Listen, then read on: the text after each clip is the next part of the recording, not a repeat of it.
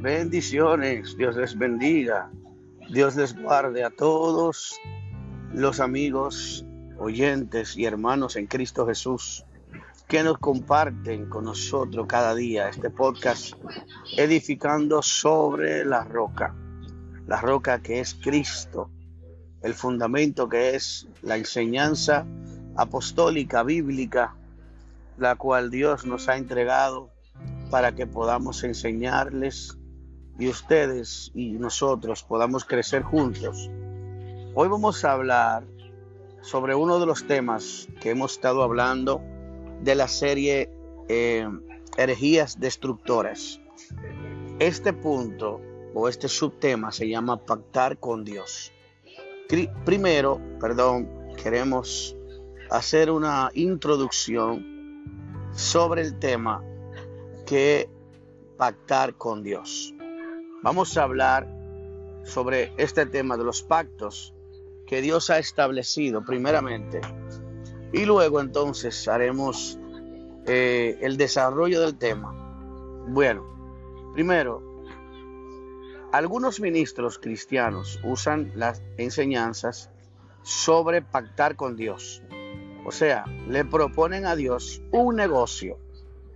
Voy a pactar con Dios haré esto para que Dios me dé esto, para que Dios me dé aquello. Esto es imposible, amado, ya que nadie puede pactar con Dios, porque esto significaría ponerle a Dios las condiciones, ponerle condiciones a Dios. Y esto sería algo que la Biblia nunca lo ha aprobado y lo ha demostrado, lo ha mostrado.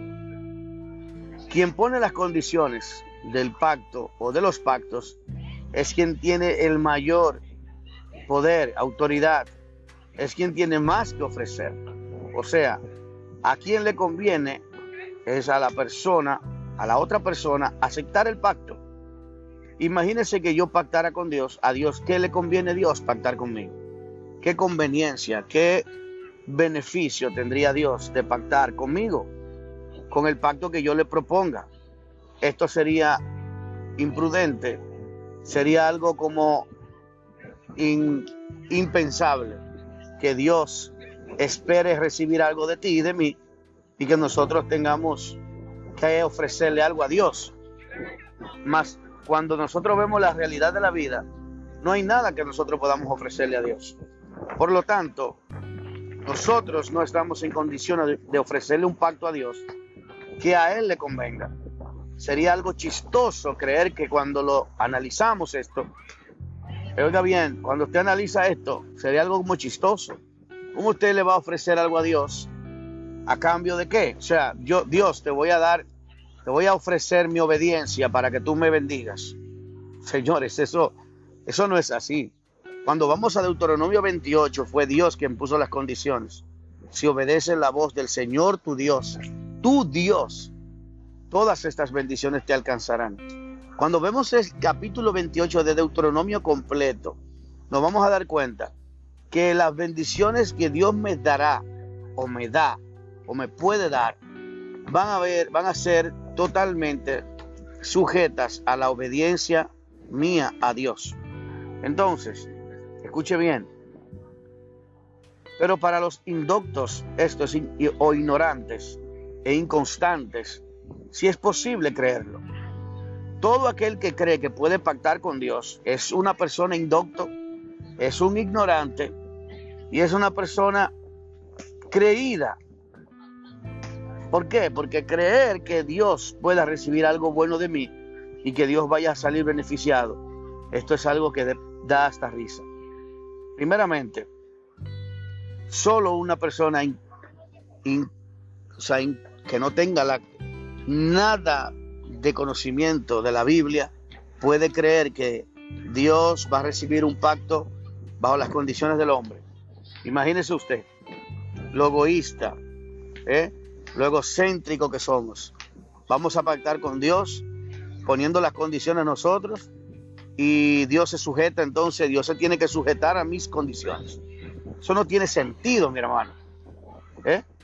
Creerlo Muchas personas lo creen, muchos hermanitos cristianos lo creen, ya que hay bastantes predicadores que hablan sobre lo pactar con Dios. Le ofrecen sobre depositar una cantidad X de dinero cada mes para que tú entonces recibas de Dios la bendición o la sanidad o la liberación o en otro caso que tus hijos que están perdidos en el mundo comiencen a servirle a Dios porque tú pactaste con Dios. Esto no es más que una mentira garrafal. Esto no es más que manipulación. Esto no es más que una mentira del mismo infierno.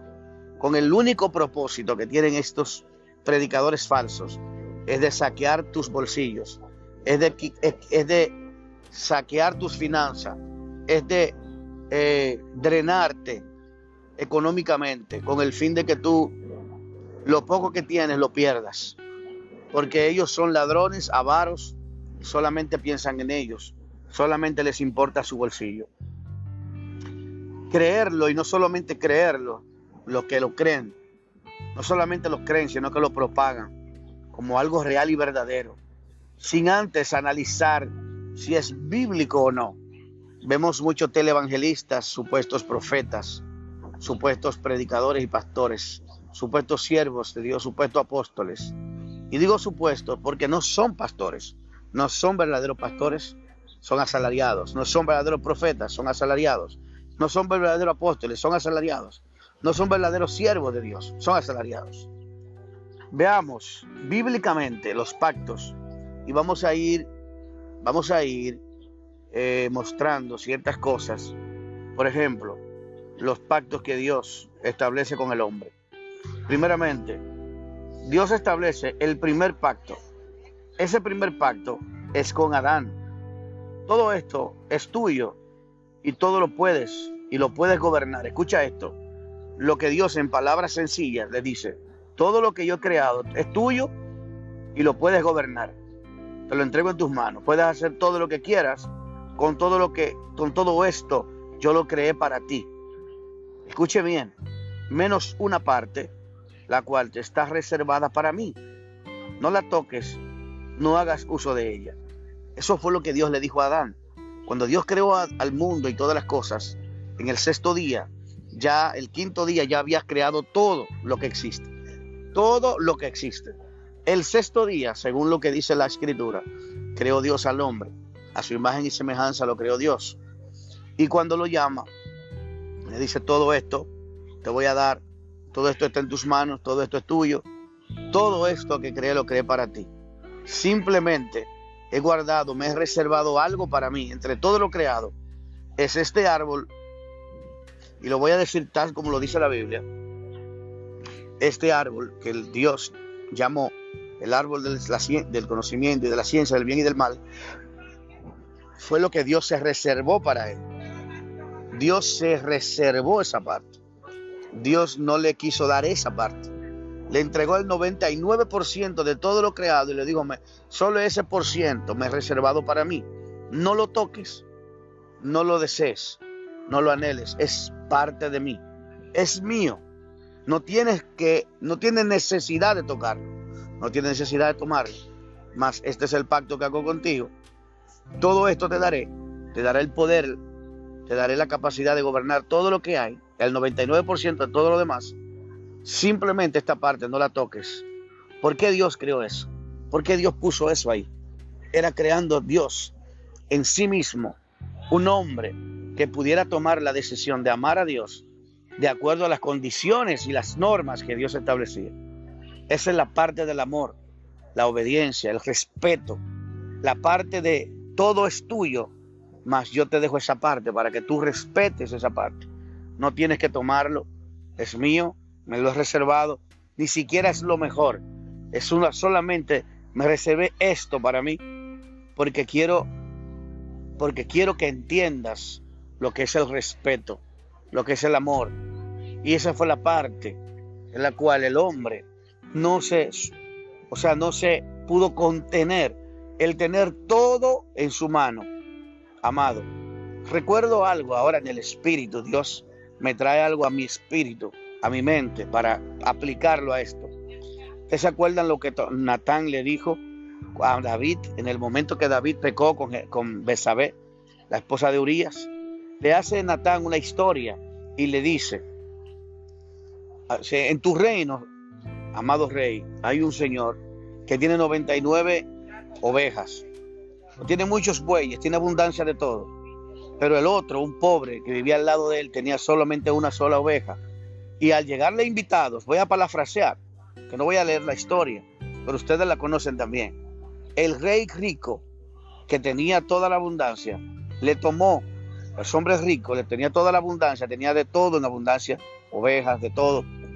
En vez de tomar una de sus ovejas, fue y tomó la oveja, la única oveja que tenía esa, ese hombre pobre, y la tomó y la mató y la ofreció como sacrificio, o la ofreció para sus invitados. Eso ve lo mismo. Cuando David escucha esto, ve la injusticia que supuestamente a través de este hombre, esta historia que le hace este profeta, dice, ese hombre hay que matarlo. Porque es injusto que ese hombre teniendo todo lo, lo, necesario para ofrecer, para matar y, y, disfrutar de lo que él quiera, teniendo tantos animales, tenga que usar el único animal que tiene la otra persona, que es pobre. Entonces así mismo le dijo Natán, ese hombre eres tú. Y voy a hacer una concatenación, una unión en esta enseñanza. Adán tenía todo lo que Dios había creado. Sin embargo, Dios le se reservó algo para él. Había algo que no debía ser tocado. Había algo que no debía ser puesto en la mano. Mas, sin embargo, este hombre decidió eh, empezó a buscar, a desear lo que no era de él, lo que no le correspondía, lo que Dios había reservado. Eso es la falta de respeto, de que no pudo contenerse el hecho de que este hombre, teniendo todo lo necesario para disfrutar su vida y todo lo, que Dios había puesto en su mano, este hombre no se pudo contener. David tampoco se pudo contener. Tuvo que buscar. David teniendo la capacidad como rey, tenía en su haber esposas y además tenía concubinas y podía tomar la mujer que quisiera como esposa. No, necesitaría, no necesitaba tomar a Betsabé, a Betsabé, perdón, que fuera la que era ya esposa de Urias, uno de los siervos más, más fieles a este hombre. ¿eh? La Biblia nos, enseña esa historia. Y es lamentable que este hombre, David, un hombre con el corazón, como dice el Señor, que nos hasta nos duele, hasta nos, no, nos da duda pensar que tenía el corazón conforme al corazón de Dios. Dios lo mismo lo dijo.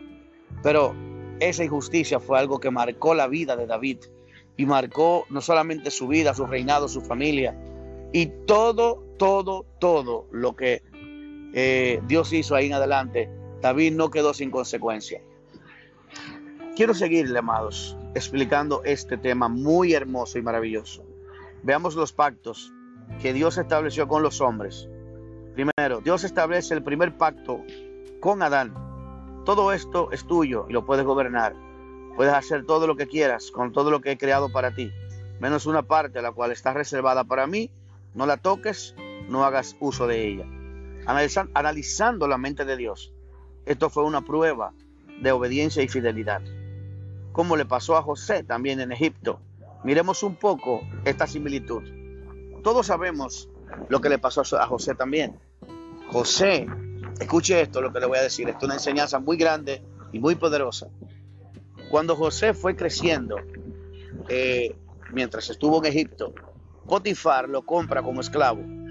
Y Potifar se da cuenta que, que José era un muchacho inteligente que sabía leer y escribir. Y que no todos en aquel tiempo tenían esa facultad. No como ahora, que cualquiera puede leer, que cualquiera puede escribir y que cualquiera puede contar. En aquel tiempo era muy escasa las personas que sabían leer, escribir y contar, sabían calcular.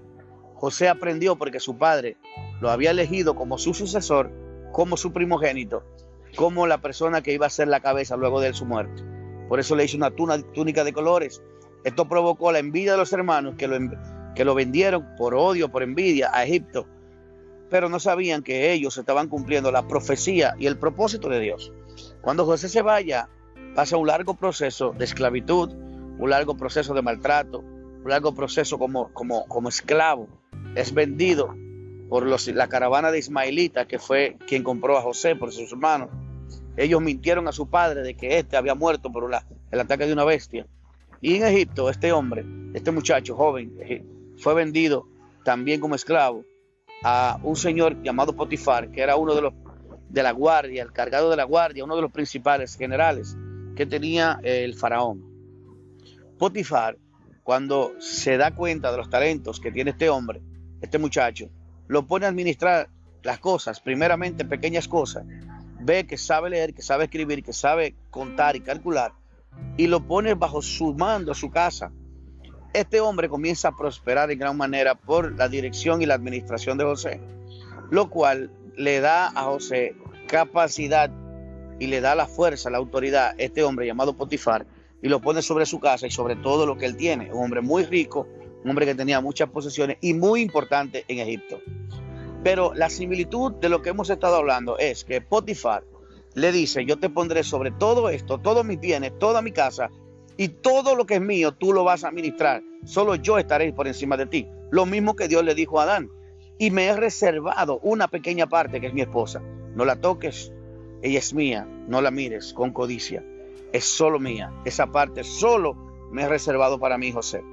Eso fue lo mismo que Dios le dijo también en la similitud que quiero hacer de las enseñanzas a Dios, lo que Dios le dijo a, a Adán, perdón, y lo que dijimos también sobre la historia antes contada.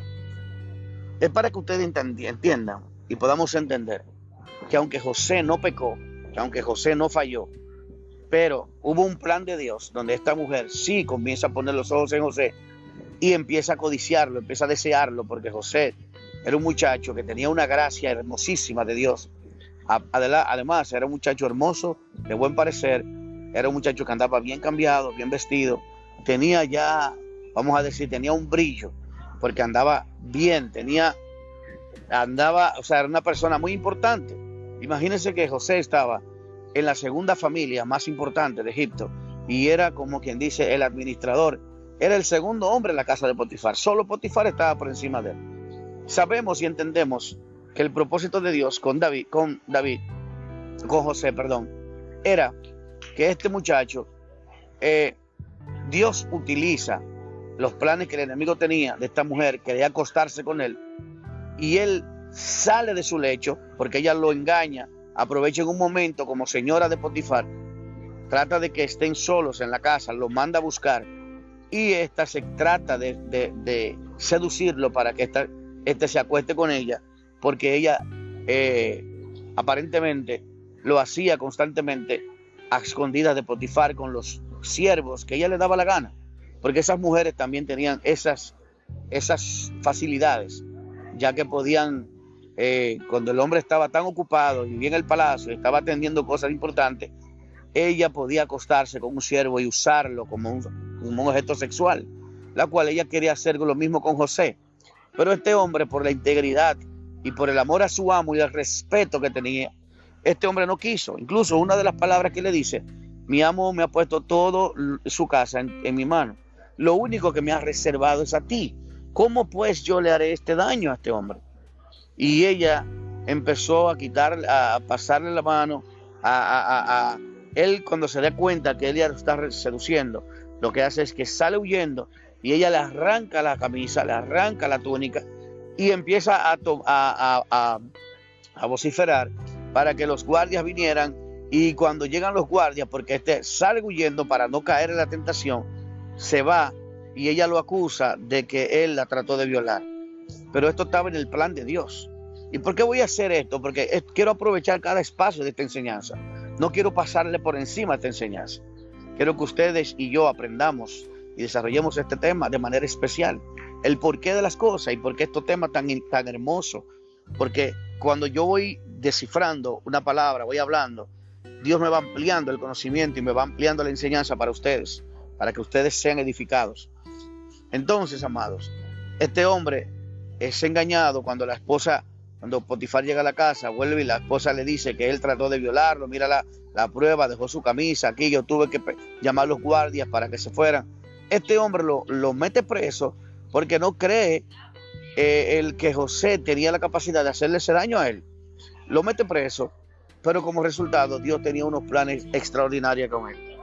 Así que luego vamos a ampliar sobre estos temas de José, Potifar y todo lo que él quería. Pero sí quiero que, no quería dejar esta historia por mitad.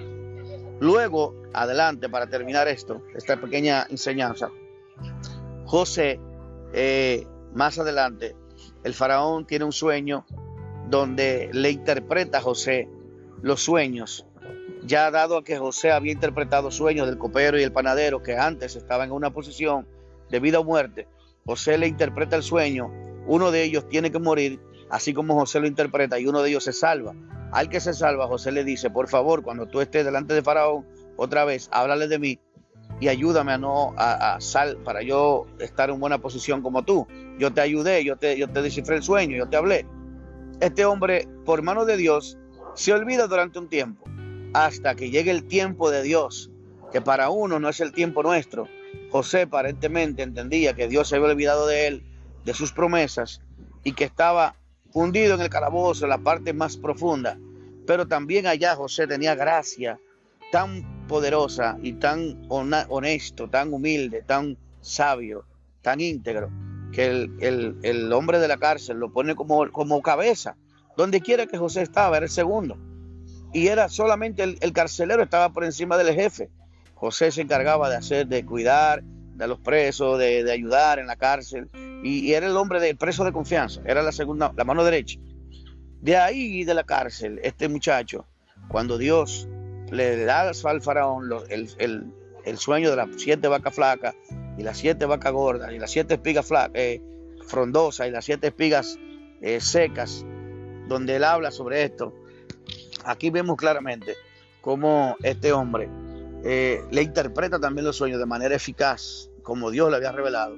Y esto le da el título y la, oportunidad de Faraón, lo pone por encima de todos los gobernantes y por encima de todos, solo Faraón estaba por encima de él, ya que José le había dicho en la interpretación que debía de Faraón y el Faraón le dice, ¿qué voy a hacer entonces con esta interpretación? Él le dice, tiene que poner un hombre sabio, que tenga conocimiento, que tenga la capacidad de tal y tal cosa, de administrar Egipto. Y dijo, pero tú eres el hombre.